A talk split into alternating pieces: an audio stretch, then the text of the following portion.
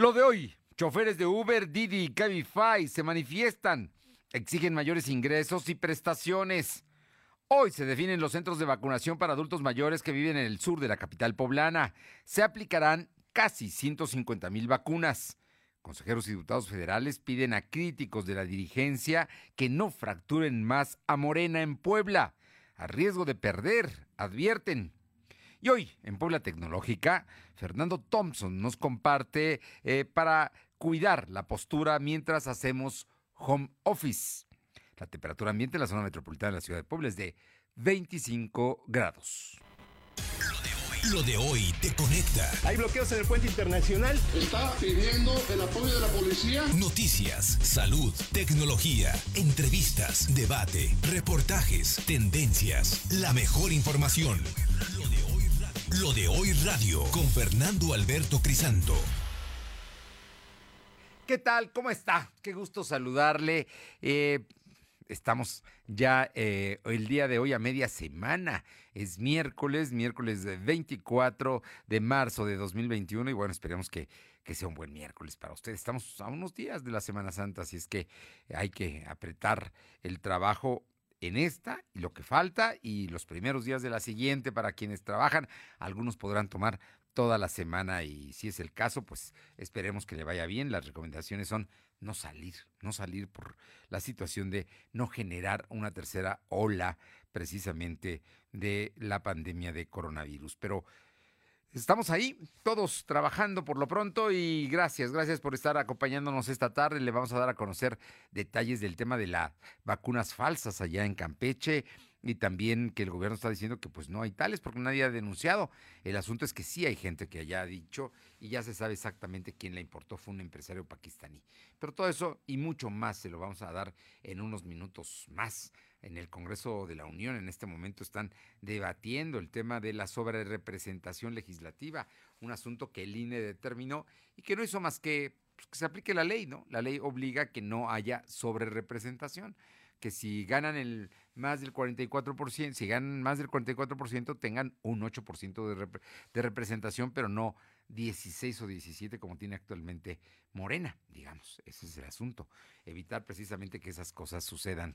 Que haya los representantes en el Congreso que determine usted que va a votar. Gracias a quienes nos escuchan en ABC Radio, aquí en la capital poblana en el 1280, en la que buena, de Ciudad Cerdán en el 93.5. También en la Sierra Norte del Estado de Puebla, en Radio Jicotepec 92.7 y también en la Serrana 570 AM. La magnífica en Izúcar de Matamoros en el 980. Gracias, gracias por estar con nosotros esta tarde y también a quienes lo hacen a través de nuestra plataforma www.lodoy.com.mx y en redes sociales con nuestra dirección LDH Noticias en Facebook, Twitter, Instagram, YouTube y también en Spotify. En Telegram estamos como Lo de Hoy Noticias.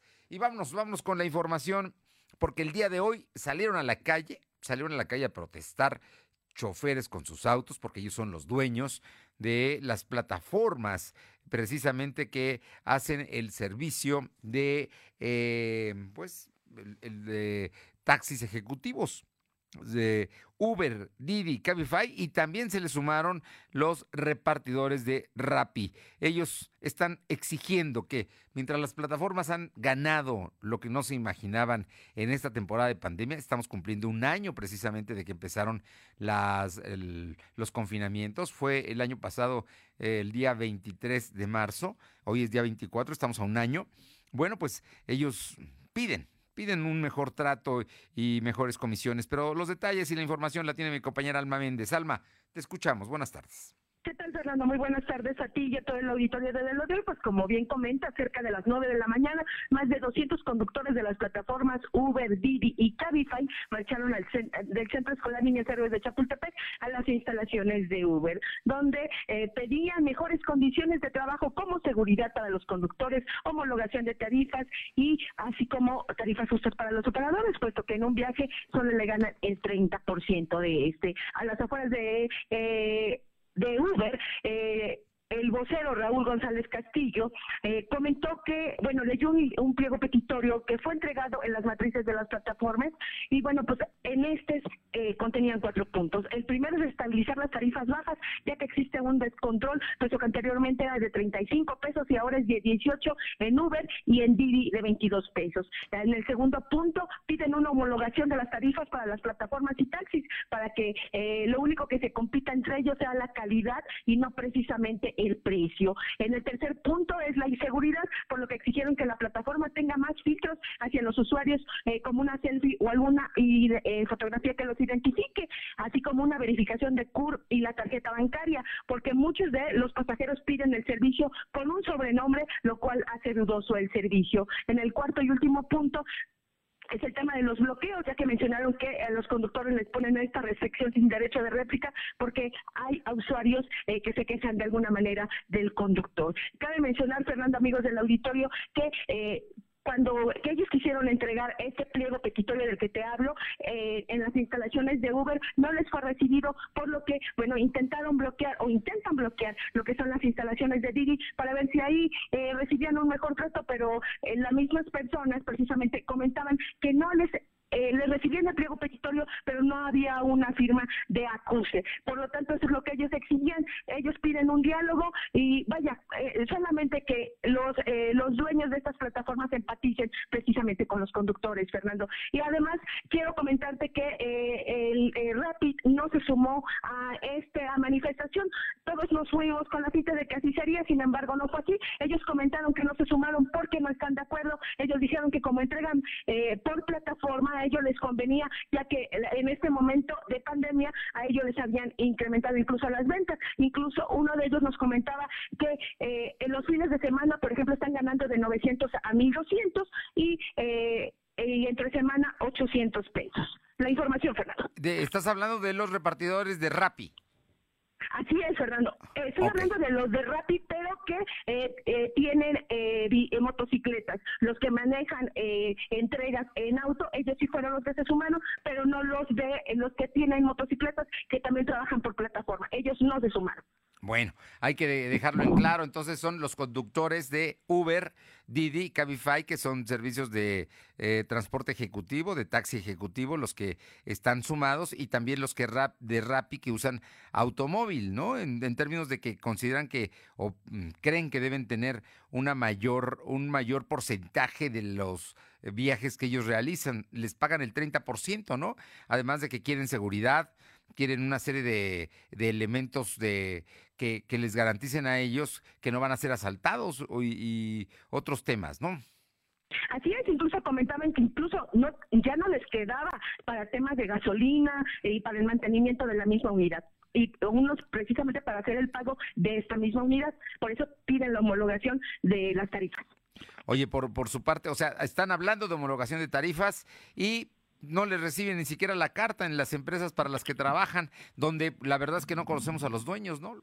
Son transnacionales, son grupos de otro tipo que eh, pues ellos, ellos se llevan una cantidad importante de recursos, pero al final de cuentas los trabajadores son los que hoy salieron a protestar. Oye, y cuéntame, que precisamente en, relación a cómo le ha ido a las plataformas móviles, a las plataformas digitales, eh, bueno, pues han recibido en el último año ingresos como nunca antes en su historia. Así es, Fernando, como bien comentas, ante el aumento del uso de plataformas móviles como Uber, Didi, Netflix, Amazon, entre otras, el pago de servicios a través de servicios digitales de la recaudación en la economía digital se registró un crecimiento del 642% durante el año 2020 en México, informó el eh, Servicio de Administración Tributaria. Y bueno, los, los ingresos provenientes del pago de plataformas llegaron a 6.311.4 millones de pesos. Antes de la pandemia, en 2019, los ingresos recaudados por los medios digitales fueron eh, de solo 849.6 millones de pesos, una diferencia de 5.461.8 eh, millones de pesos respecto a lo registrado en el año 2020. El incremento de la recaudación se reflejó tras la entrada en vigor de las modificaciones a las leyes tanto del impuesto sobre el valor agregado, o sea, el IVA, y el impuesto sobre la renta a mediados del año pasado. La información, perdón. Pues, esa es la razón por la cual los trabajadores están pidiendo que les compartan eh, esas ganancias, ¿no? Estás hablando de que eh, facturaron más de 6 mil millones de pesos, eh, 6 mil 311 millones de pesos el año pasado, solamente precisamente por la pandemia, y resulta que no les dan a sus trabajadores. Estamos hablando no solamente de Uber, Didi y Cabify, estamos hablando de plataformas como Netflix, Amazon y Airbnb, ¿no? Entre, entre otras que en México están haciendo un gran negocio con este asunto de la demanda de servicios eh, digitales. Muchísimas gracias.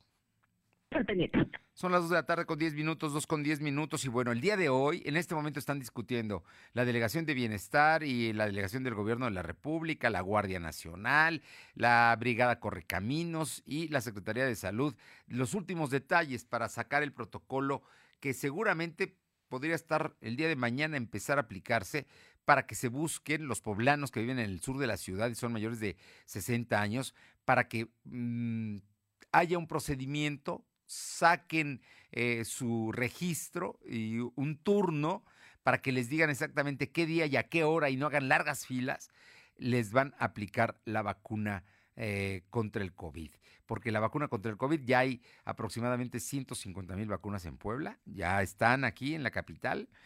Y la idea sería empezar a vacunar quizá el sábado, quizá el domingo. Eso dependerá de lo que hoy determinen las instancias federales. Mi compañero Silvino Cuate tiene la información. Te escuchamos, Silvino.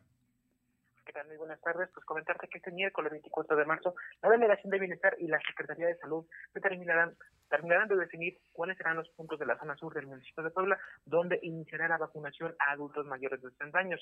El secretario de Salud, José Antonio Martínez García, aseguró que hoy llegan las dosis que había anunciado el gobierno federal, por lo que en próximos días se anunciará de manera oficial dónde pueden acudir las personas de tercera edad. Asimismo, informó que la aplicación de la primera dosis de la vacuna anticovid no genera inmunidad, ya que se han registrado contagios en personas que fueron vacunadas. Enfatizó que las personas no pueden confiarse, ya que una vez aplicada la primera dosis hay que seguirse cuidando hasta 12 días después de recibir la segunda vacuna. El secretario de Salud comentó que personas que ya recibieron las dos vacunas hasta el momento no se ha registrado que hayan dado positivo a coronavirus. La información. Bueno, pues así es que entonces se va a definir, en cualquier momento va a salir, seguramente en la tarde, hoy, mañana muy temprano ya estaremos informando de todos los protocolos, lo que se tendrá que hacer. No va a ser muy distinto a, a lo que vimos eh, recientemente la semana pasada ya en los nueve municipios eh, que son aledaños a Puebla, las Cholulas especialmente, donde se montaron por 48 horas eh, gente que registraba y daba un turno a la gente y luego empezó la vacunación y fueron con mucho orden, se llevó a cabo en todos los municipios y se vacunaron a, si no estoy mal, algo así como 62 mil personas, ¿no? En, en, en cuatro días. Algo muy similar va a pasar en Puebla, la idea incluso es agilizarlo y hacerlo mucho más rápido para que la gente no, no pase molestias y sí reciba su vacuna. Precisamente el día de hoy el secretario de Salud dio información, el número de casos que contra lo que se diga, a veces sube, a veces baja, en fin, ahí está, en las últimas 24 horas, ¿cuántos casos de contagio se dieron, eh, Silvino? Informarte que la Secretaría de Salud registró 177 nuevos enfermos de coronavirus. En comparación con los datos de ayer son 126 casos más. También se contabilizaron 14 fallecidos. Actualmente hay 77.601 acumulados y 10.573 decesos. El secretario de Salud explicó que hay 489 casos activos distribuidos en 46 municipios. Además, se tenían registrados 728 pacientes hospitalizados. De ellos, solo 125 requieren ventilación mecánica asistida. La información. Muchas gracias, Silvino. Buenas tardes. Vamos con mi compañera Aure Navarro, porque el asunto de Morena no se resuelve. Incluso están hablando de que van a hacer una manifestación los que tienen tomadas las eh, oficinas de Morena allá en Teciutlán Sur, en La Paz. Aure, pero hay otros morenistas que les dicen, ojo, si siguen fracturando al partido vamos a perder. Te escuchamos, Aureli.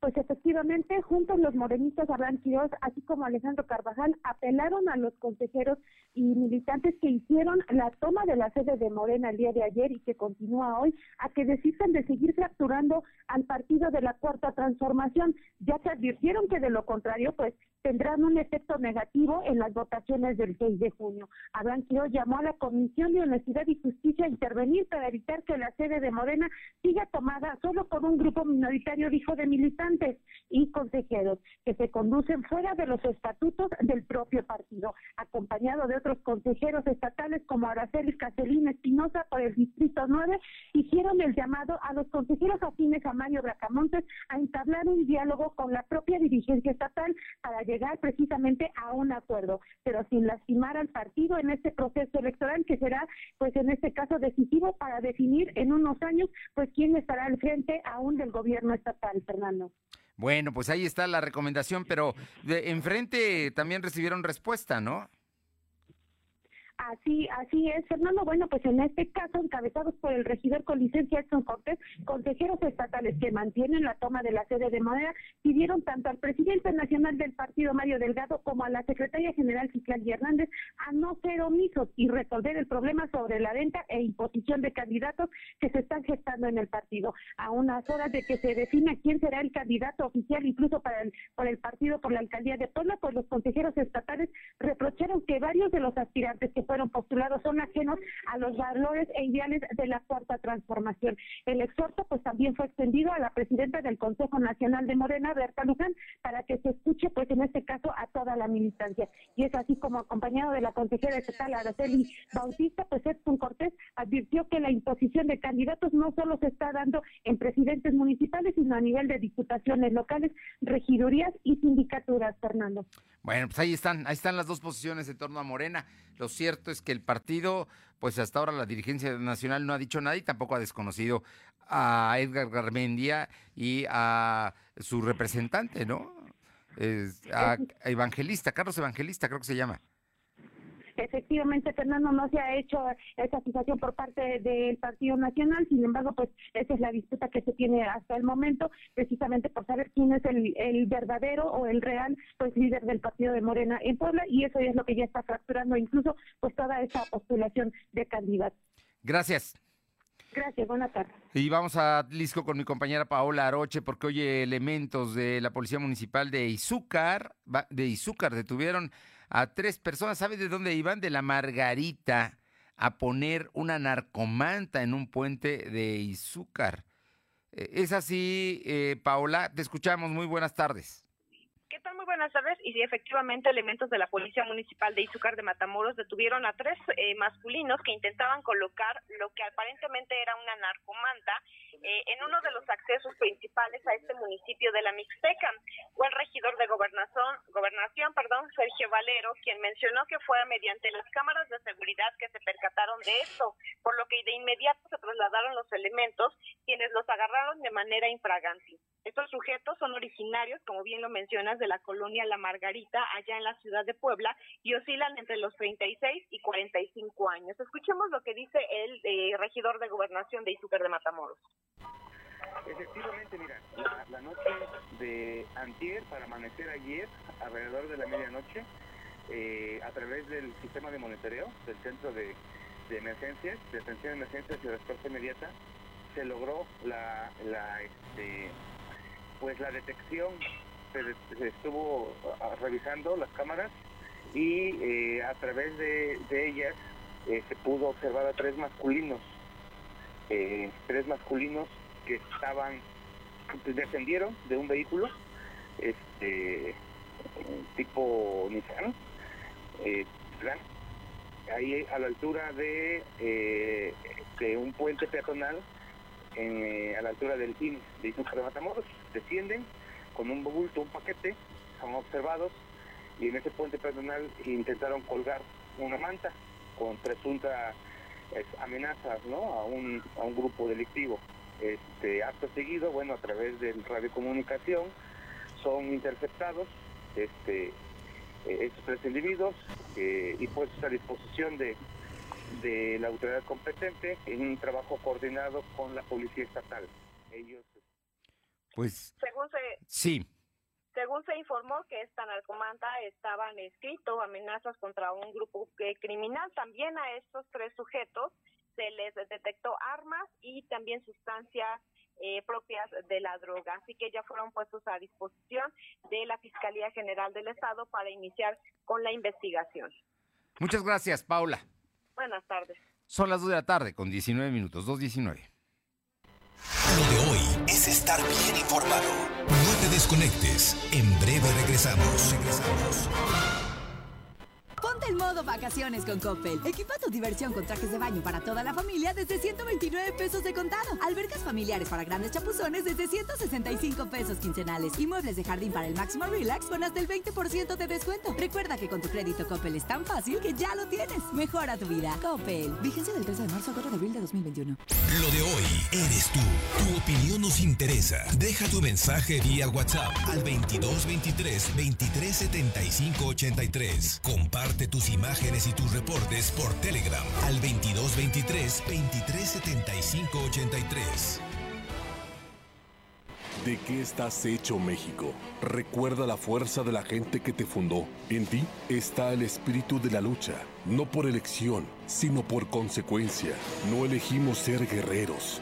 La adversidad nos hizo, herederos de mujeres guerreras, de filósofos, ingenieros y emprendedores. En nosotros no cabe la derrota. Hoy más que nunca México, recuerda de qué estás hecho. Fuerza por México.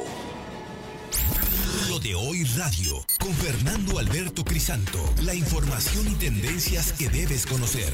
De lunes a viernes, de 2 a 3 de la tarde, por esta frecuencia. O por internet, www.lodehoy.com.mx. La vacuna contra la COVID-19 ya está en México y durante los próximos meses llegarán millones de dosis más. La vacunación es universal y gratuita, empezando con el personal médico.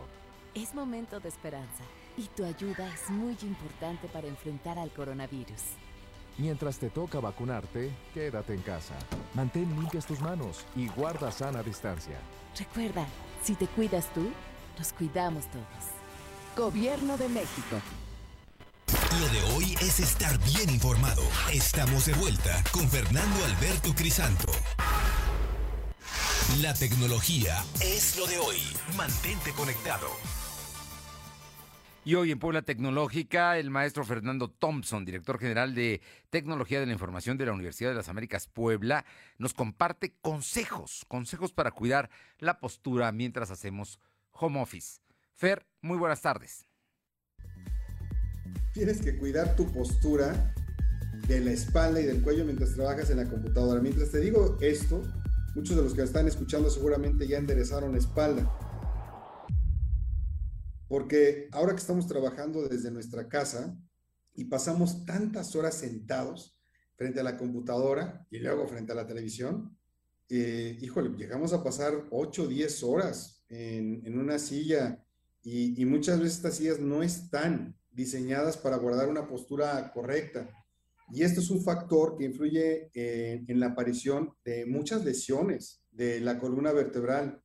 Y si a esto se le suman las condiciones, por ejemplo, de luminosidad, ventilación, pues híjole, puede que estás, estés en serios problemas. Entonces, a pesar de que sí hay puntos a favor de hacer el trabajo desde casa, también hay complicaciones que afectan el bienestar de todos los que estamos sometiéndonos largas horas frente al monitor.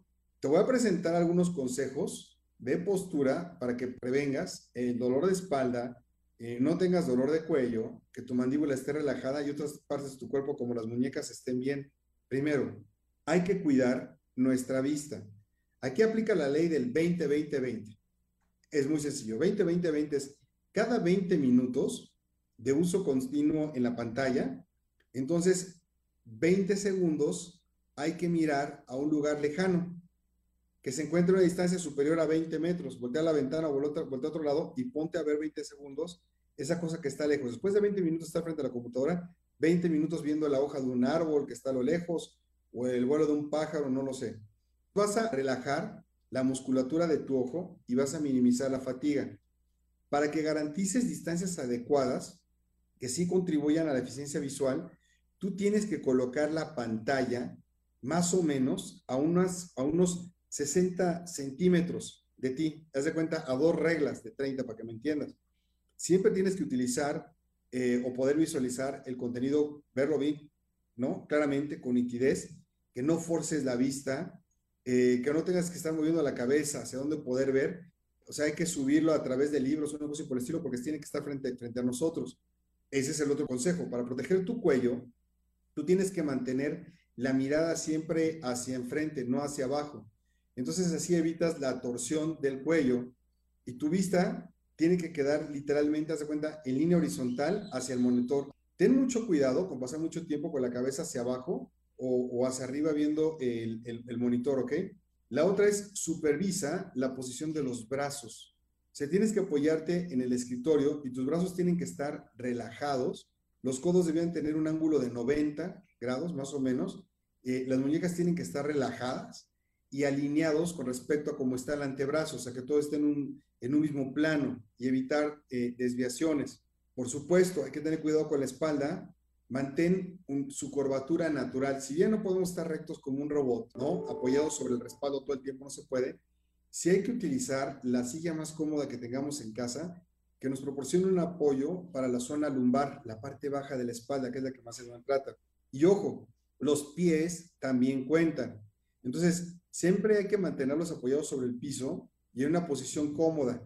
Si no te alcanza, porque está demasiado alta la silla o no te da las piernas, coloca unos ladrillos o algo donde te puedas recargar. Toma descansos periódicos en donde estiremos, caminemos, hagamos algo de ejercicio sin importar, eh, trabajemos tantas horas. Eh, lo que sí es vital es que no estemos en una mala posición por más de 30 minutos, porque las consecuencias de una mala postura frente a la computadora sí son dañinas para la salud.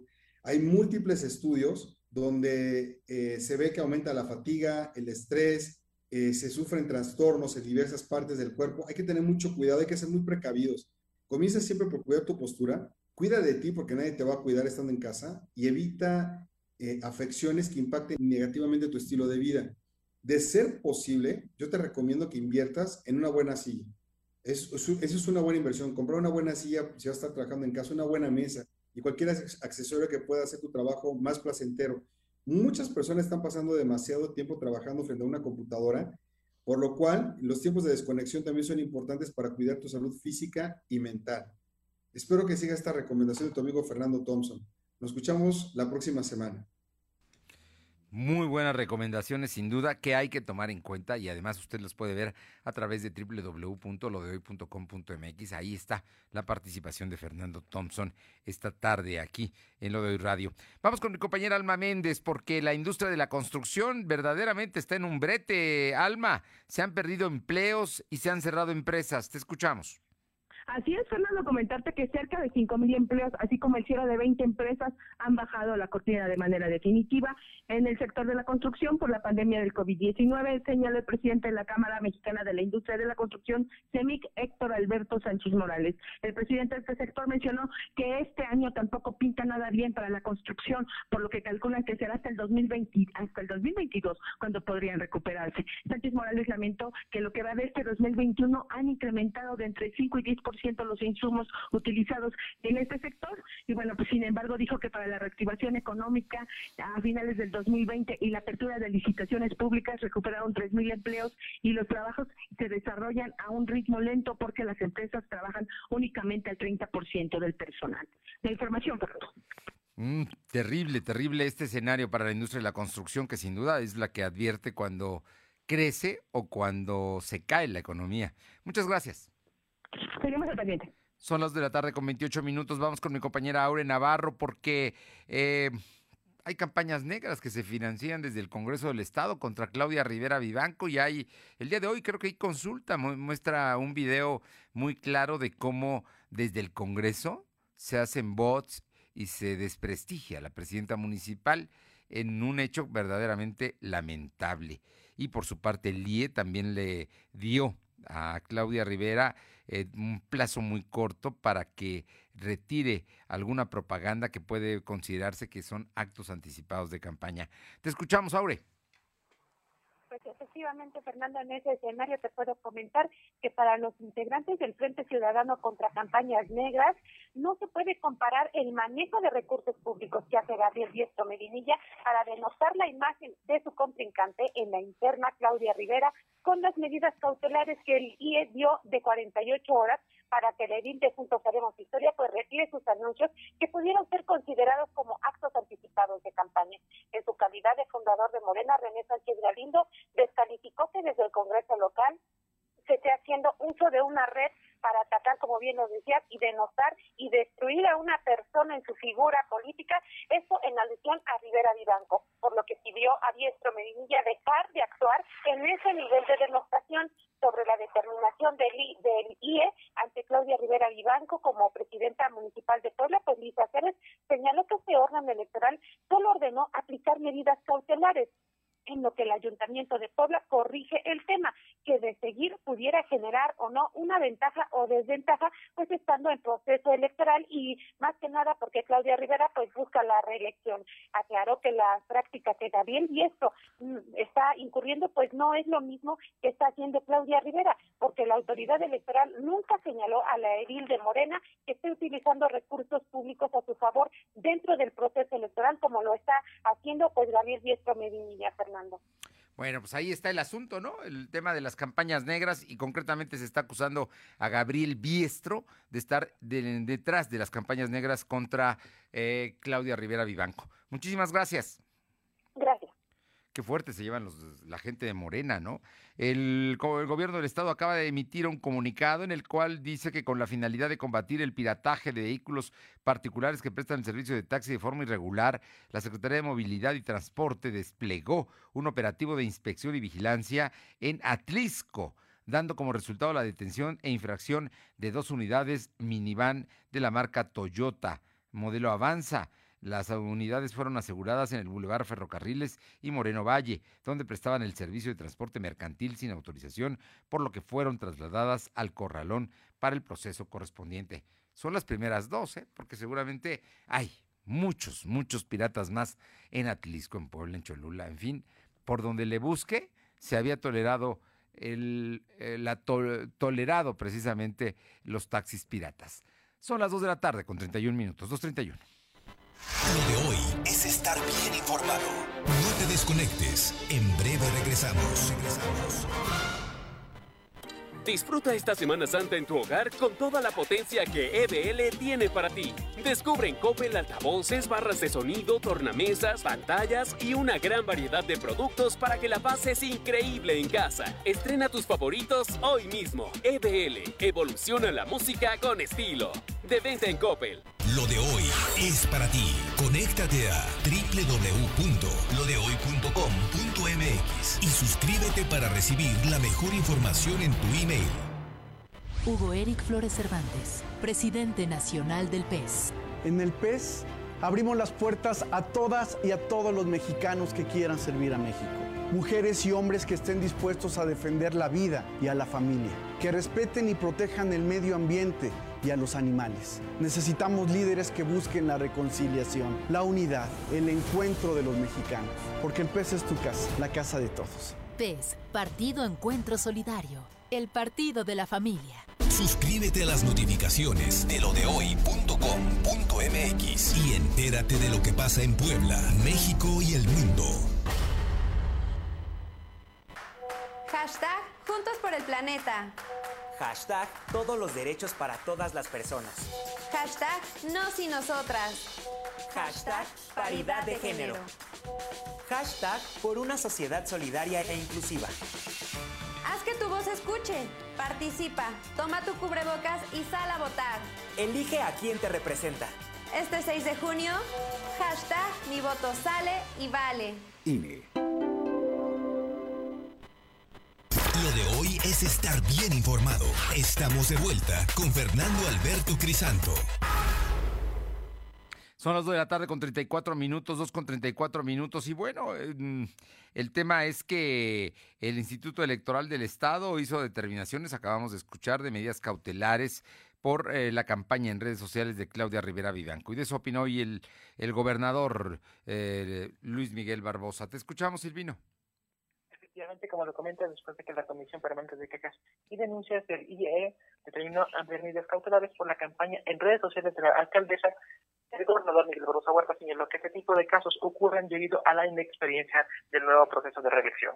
Por ello, Barroso Huerta dijo que quienes buscan volver a competir en este nuevo proceso electoral por el mismo cargo ya no pueden hacer uso de recursos públicos para promocionar promoción personalizada. Y enfatizó que si se continúan entregando obras de infraestructura, solo debe estar presente la secretaría correspondiente y no la alcaldesa o alcalde que busque la reelección. En el caso de Puebla dijo que el ayuntamiento buscará impugnar ante el Tribunal Electoral o la sala regional para justificar de lo que se le acusa. Debo recordar que al resolverse el procedimiento, pues se le pidió a la alcaldesa retirar varios videos de sus redes sociales precisamente por promoción, por, por estar promocionando su imagen durante estas fechas electorales, Fernando. O sea que el gobernador le recomienda a la presidenta municipal de Puebla y me imagino que también a los otros candidatos que buscan la reelección que eviten que se sospeche que están utilizando recursos públicos para promoverse. Efectivamente, como lo comentas, lo que recomienda el gobernador es que no se usen los recursos públicos y tampoco las plataformas de la, del ayuntamiento donde se promociona imagen personalizada de la alcaldesa, en este caso de Claudia Rivera, y donde se entregan varias obras, eh, obras públicas a diferentes zonas, y lo que pide el gobernador es que este tipo de cosas ya no se hagan y que únicamente sea la secretaría correspondiente la que esté presente durante la entrega de las obras, Fernando. Bueno, pues ahí, ahí está el tema, ¿no? Ya Vamos a ver qué es finalmente lo que sucede con estas cosas, pero hay medidas cautelares y también habla de la inexperiencia eh, y de que es la primera vez que se reeligen presidentes municipales y diputados locales. Oye, por otra parte, Silvino, pasamos a un tema que también es muy, muy interesante porque hace casi un mes se vacunó a los vecinos de San Andrés Cholula. ¿Recuerdas de todo el problema que se hizo?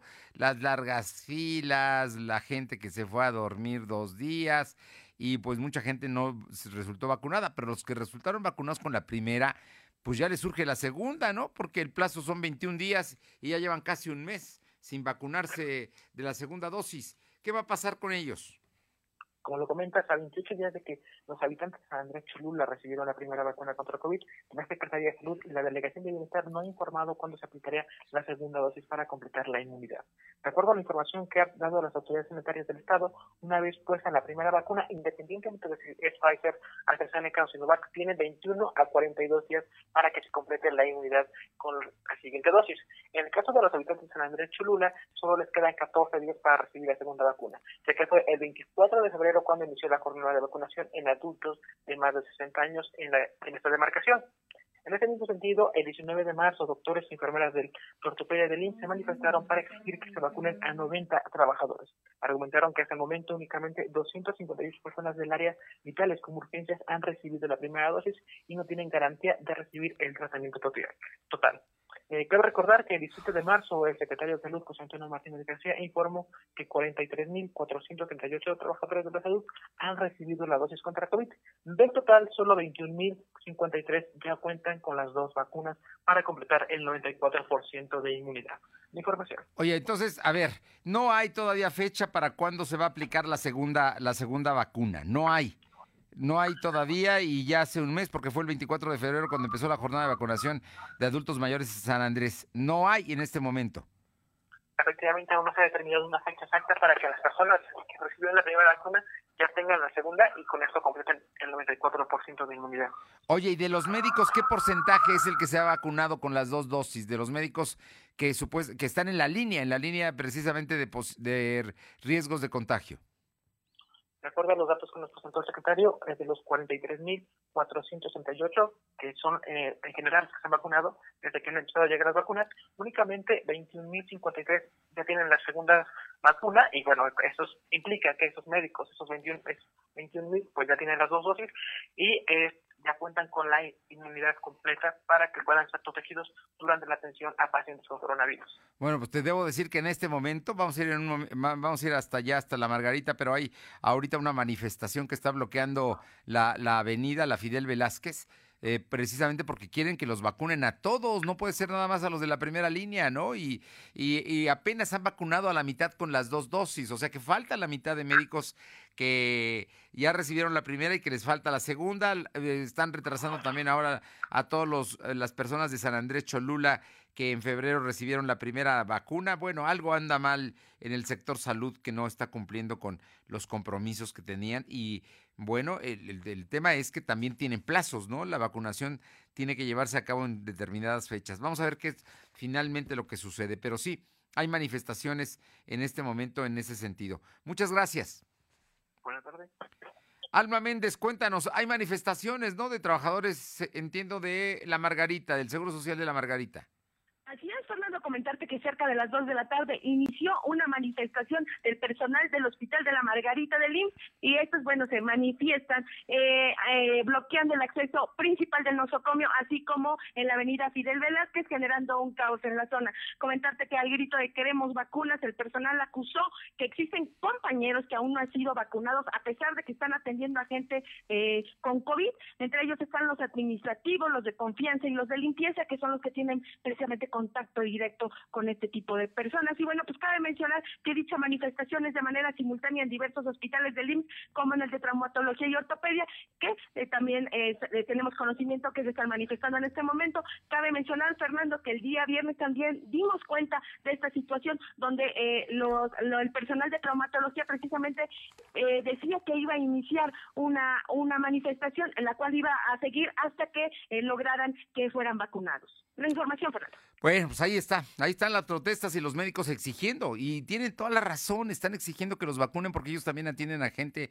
con COVID y, corren el riesgo de ser contagiados. Y mira que no les están haciendo caso, los están dejando a un lado y eso, eso está generando mucha molestia. Y hoy el presidente de la República por la mañana dijo que se va a multiplicar la vacunación. Ya quedó que van a ser millones las que se apliquen cada semana de, vacunas para acelerar todo este proceso que vamos muy retrasados los mexicanos. Y la intención es que participe la Defensa Nacional, que ya lo está haciendo el ejército, la Marina, van a integrar a la Marina que no estaba, y todo el personal médico, todo el personal médico, dijo el presidente, se va a enfocar a, la aplicación de las vacunas. Y mira, no los quieren vacunar a ellos que tienen, corren riesgo y se supone que ellos fueron los de la primera etapa. En fin, cosas que suceden. Oye, y por otra parte, eh, cuéntanos del tema de los eh, alumnos que se han dado de baja y las, el cierre de escuelas particulares. Alma. Así es, Fernando, pues comentarte que en la entidad poblana se dieron de baja 5.017 alumnos y se han cerrado 74 escuelas particulares. Esto tras cumplir un año de la pandemia por COVID-19 y no asistir a clases presenciales, aseguró el secretario de Educación, Melitón Lozano Pérez. El titular de dicha dependencia dijo que el nivel bachillerato son 1.461 de preescolar, 1.241 de primaria, 1.469 y de secundaria 856. Actualmente se cuenta eh, con una planilla de un millón setecientos sesenta y dos mil cuatrocientos ochenta y dos alumnos de doce mil escuelas en la entidad. Enfatizó que el regreso a clases presenciales podría ser cuando la entidad se encuentre en semáforo epidemiológico verde, además de que se dio a conocer que este día participará en una reunión con la Secretaría Federal eh, de Educación, Delfina Gómez Álvarez, donde se abordará precisamente este tema. Adelantó que la SEP tendrá un diálogo con las instituciones de educación privada y universidades para que el regreso, eh, para el regreso de los universitarios puesto que por ser mayores seguirían mejor los protocolos sanitarios. Finalmente dijo que la educación básica eh, de padres de familia formarían comités de higiene y seguridad, además de que habrá proyectos en los hogares y escuelas. La información, Fernando. ¿Algo más, Alma? Sí, Fernando, comentarte que eh, el día de hoy, eh, a pesar de contar con carpetas de investigación y administrativos por actos de corrupción, los hermanos Urubiel, eh, Ramiro, Giovanni. esa, nota me la das un ratito después. Vamos a ir a, tenerla ya de, de, la región de Cerdán, ¿sí? es la nota del INEGI la que te estaba preguntando, Alma.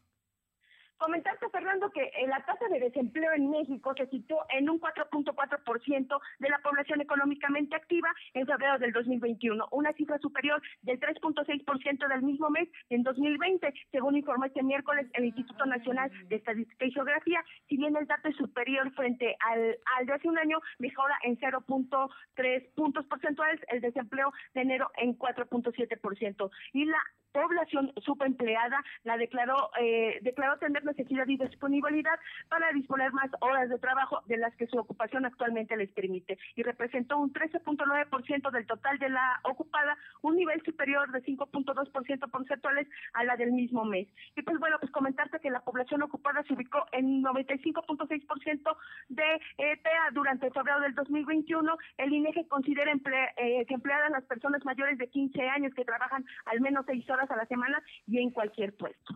La información, Fernando. Gracias. Aure Navarro. Bueno. Eh, le comento que Aure Navarro tiene la siguiente información. En sesión extraordinaria que se llevó a cabo ayer por la noche de la Comisión Política Permanente del Consejo eh, Político Estatal del PRI, se resolvió eh, integrar la lista de candidatos a diputados de representación proporcional. El primer lugar lo ocupa Jorge Estefan Chidiac, que pues ha sido tres veces diputado, también que ha sido dirigente del PRI que ha trabajado como secretario en los gabinetes de Manuel Barle, de eh, Mario Marín, de Guillermo Pacheco Pulido, en fin, Estefan Chidiat encabeza la, la, lista de los plurinominales. También eh, está en la lista eh, la secretaria general Isabel Merlo en segundo lugar. En el tercero está el dirigente estatal Néstor Camarillo, que mm, pues va como candidato, o sea, los actuales dirigentes también serán diputados plurinominales. En el, en el eh, cuarto lugar va otra mujer, que es, si no estoy mal, Lidia Ocaña, y en el quinto, eh, Juan Carlos Lastiri Quirós. Son los candidatos que el día de ayer determinó eh, la Comisión Política Permanente del PRI como sus representantes y a quienes inscribirá para que sean diputados plurinominales. Por otra parte, Aure, cuéntanos qué va a pasar con eh, eh, eh, Edson Cortés. Bueno, ya, ya nos habías comentado, ¿no? Que traía el, el tema de, de Morena. ¿Siguen con las instalaciones tomadas, Aure? Pues efectivamente, Fernando, aún siguen ahí y ellos mencionaron y advirtieron que van a seguir haciendo guardias precisamente pues para no, eh, para impedir que se saque alguna información importante en relación al proceso electoral que se está llevando a cabo dentro de Morena y pues es así como los consejeros advierten que ellos no van a desistir en ese movimiento, Fernando. Bueno, por lo pronto ellos son los integrantes de este el de, de, la gente de Biestro, ¿no? Que está presionando precisamente para ser designado candidato. Por otra parte, me imagino que Edgar Garmendia y los demás están despachando en, en otras oficinas alternas momento, Fernando, se desconoce cuál es la situación que está enfrentando ya Edgar Garmendia de los Santos, es decir, no se sabe si él está despachando en, en alguna otra eh, estancia o cuál es la manera en que se está acercando en este caso a los consejeros. Sin embargo, pues él, de acuerdo a las últimas declaraciones que ha dado, es que dijo que él sigue eh, pues al frente del cargo como dirigente estatal de Morena y pues en ese sentido se mantiene aún. Bien, oye, tenemos información del INE, Aure. Efectivamente, Fernando, te puedo comentar que a 10 días de que inicien las campañas electorales federales y a 73 días de que se realicen los comicios del 6 de junio, el consejero presidente del INE en México, Lorenzo Córdoba, resaltó que por cultura los ciudadanos en un 58% consideran que los partidos políticos son necesarios para que un buen gobierno funcione y que en contraste, pues un 50.7% estima que los partidos políticos simplemente no sirven para nada. Durante la presentación de la encuesta Nacional de Cultura Cívica, conocida como ENCUSI, con levantamientos que hizo el INEGI durante el 2020, Córdoba acentuó que el 58% de los mexicanos consideran que los partidos políticos son necesarios para que un buen gobierno funcione, mientras que el 59.7% de la población considera que el voto es la única manera en que las personas pueden opinar sobre lo que hace el gobierno y un 57% considera que gracias a los partidos políticos la gente puede participar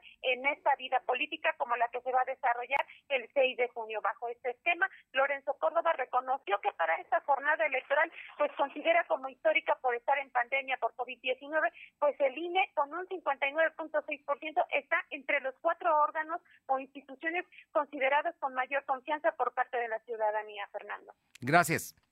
Gracias. Son las 2 de la tarde con 47 minutos, 2.47. Lo de hoy es estar bien informado. Desconectes. En breve regresamos. Regresamos. ¿Ya encontraste esos tenis que dicen estoy un paso adelante? Encuentra en Coppel Canadá variedad de calzados de marcas exclusivas para expresarte en tu propio lenguaje y a precios súper accesibles. Como esos tenis Nike desde 134 pesos quincenales o sandalias con tacón Sahara desde 32 pesos quincenales que dicen estoy marcando tendencia. La vida se camina. Coppel Canadá. ¿Dónde la dejé? Justo ahora que son las elecciones más grandes de la historia y que como la mayoría decidí salir a votar. ¿Dónde la dejé? ¿Ma? Ah, hija, extravié mi INE y no sé qué hacer. Tranquila, aún estás a tiempo de sacar una reimpresión idéntica. Es muy sencillo. Puedes hacerlo hasta el 25 de mayo. ¡Qué alivio! Mi cubrebocas. ¿Ma? Voy por mi reimpresión y el 6 de junio voto. Tienes hasta el 25 de mayo. El 6 de junio, el voto sale y vale. INE. En la Cámara de Diputados ampliamos las causas para castigar el feminicidio. Se juzgarán las agresiones con sustancias corrosivas. Ahora la violencia familiar se perseguirá por oficio. El acoso en escuelas y comunidades se podrá prevenir y atender. Además, se crearán refugios para víctimas de la violencia en cada ciudad. En la Cámara de Diputados, el trabajo legislativo no se detiene. Cámara de Diputados, Legislatura de la Paridad de Género. Lo de hoy es estar bien informado. Estamos de vuelta con Fernando Alberto Crisanto. Y vamos con mi compañera Caro Galindo, que tiene información de la región de San Martín Texmelucan, Huejotzingo, Tlahuapan. Cuéntanos, Caro, buenas tardes.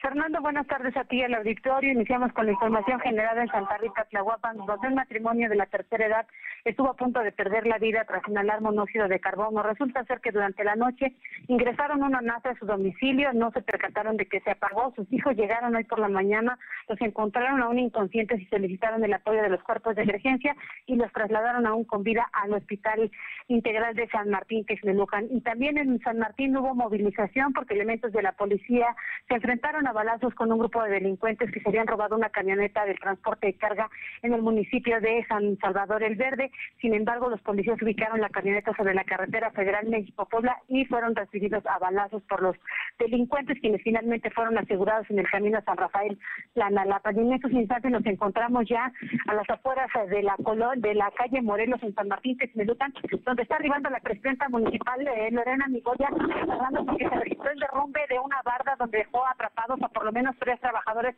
que han perdido la vida. Vamos a hacer una transmisión en estos instantes para poder entrevistar a la alcaldesa. Sí, estamos escuchando a Carolina Galindo, nuestra corresponsal en la región de San Martín. Te Vamos a escuchar. Sí, te escuchamos.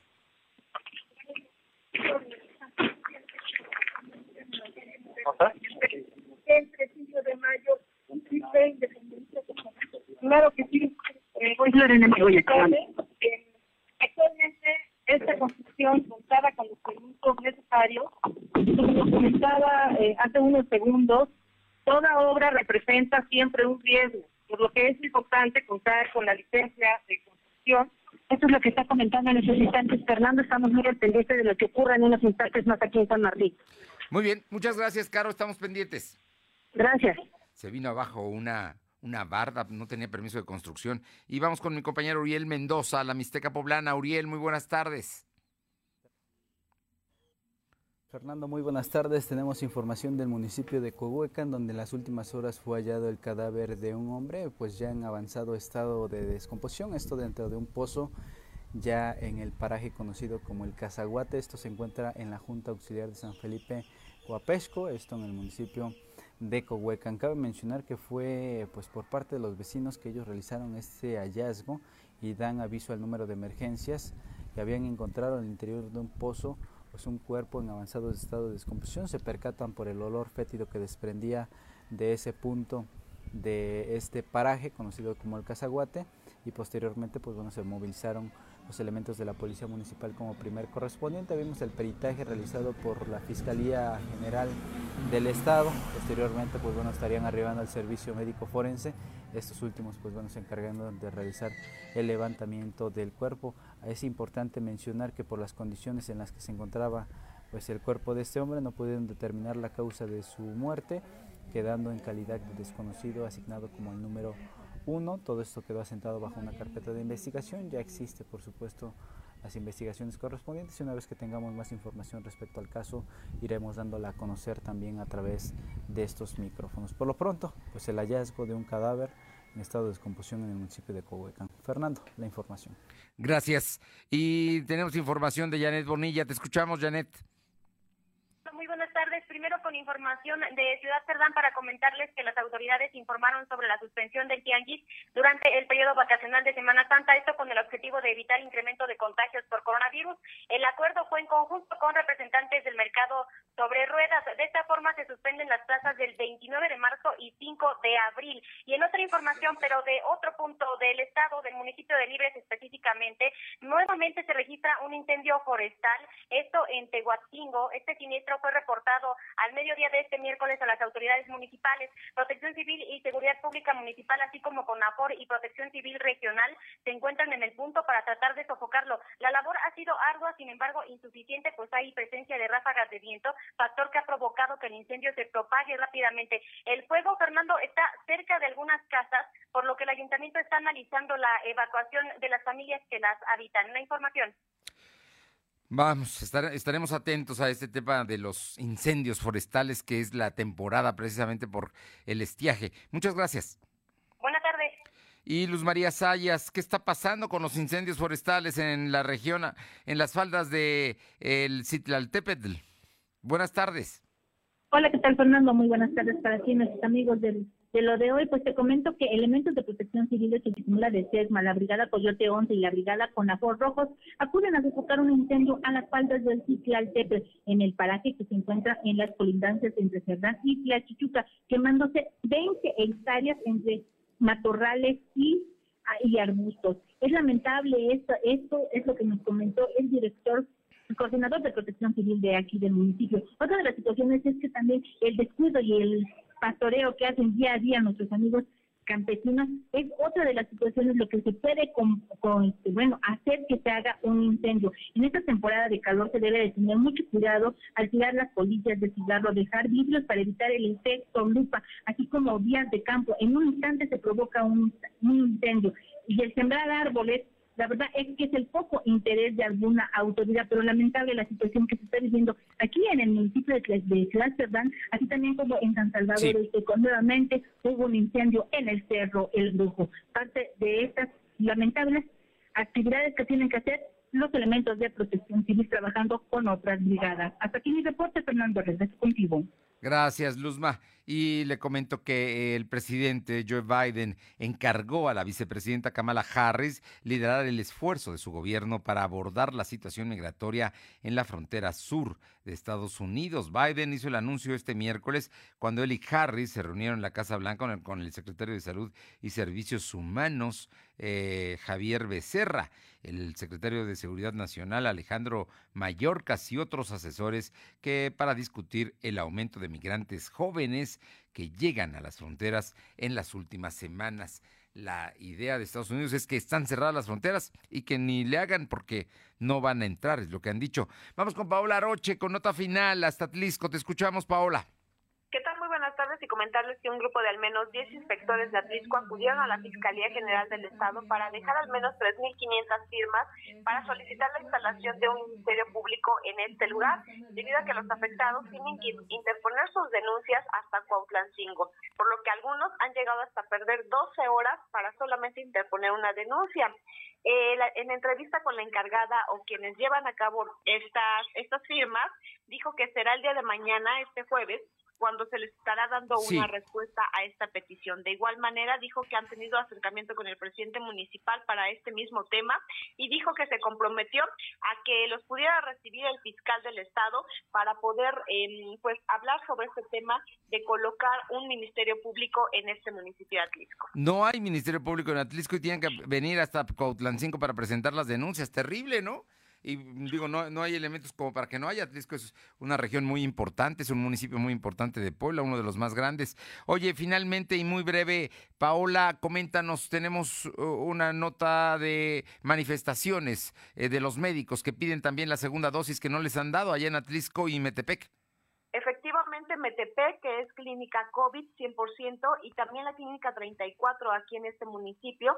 Tanto médicos como enfermeras se manifestaron eh, hace algunos minutos porque debido a que, eh, bueno, algunos de ellos no han recibido ni siquiera la primera dosis contra el COVID-19 y es que aseguran están en esta primera línea de batalla, están recibiendo personas con síntomas y no están recibiendo lo que es esta vacuna. Algunos se negaron a hablar sobre esta situación, otros tantos dijeron que pues eh, la manifestación va directamente para el gobierno federal, no al municipal ni al estatal, debido a que no se les ha dado ni fecha ni lugar para poder eh, colocarse esta vacuna. Gracias, Paula. Buenas tardes. Y le comento, esto sí es austeridad. Mire, tratando de salvar puestos de trabajo mientras la pandemia golpea los ingresos del Vaticano, el Papa Francisco ordenó este miércoles recortes salariales para cardenales, clérigos y monjas que trabajan en la Santa Sede. Ahí sí, los recortes funcionan. Gracias por haber estado con nosotros. Es miércoles, media semana. Nos encontramos mañana. Vamos a cuidarnos. El asunto del COVID sigue ahí el riesgo. Por lo pronto, buena tarde. Buen provecho. Hasta mañana. Gracias. Fernando Alberto Crisanto te presentó Lo de Hoy Radio. Lo de Hoy Radio. Te esperamos de lunes a viernes, de 2 a 3 de la tarde por esta frecuencia, en la cobertura más amplia a nivel estatal. Y síguenos en internet www.lodehoy.com.mx y en nuestras redes sociales como arroba LDH Noticias. Lo de Hoy Radio.